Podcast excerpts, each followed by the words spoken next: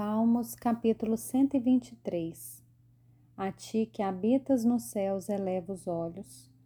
Como os olhos dos servos estão atentos às mãos dos seus senhores, e os olhos da serva à mão de sua senhora, assim os nossos olhos estão atentos ao Senhor nosso Deus, até que tenha compaixão de nós.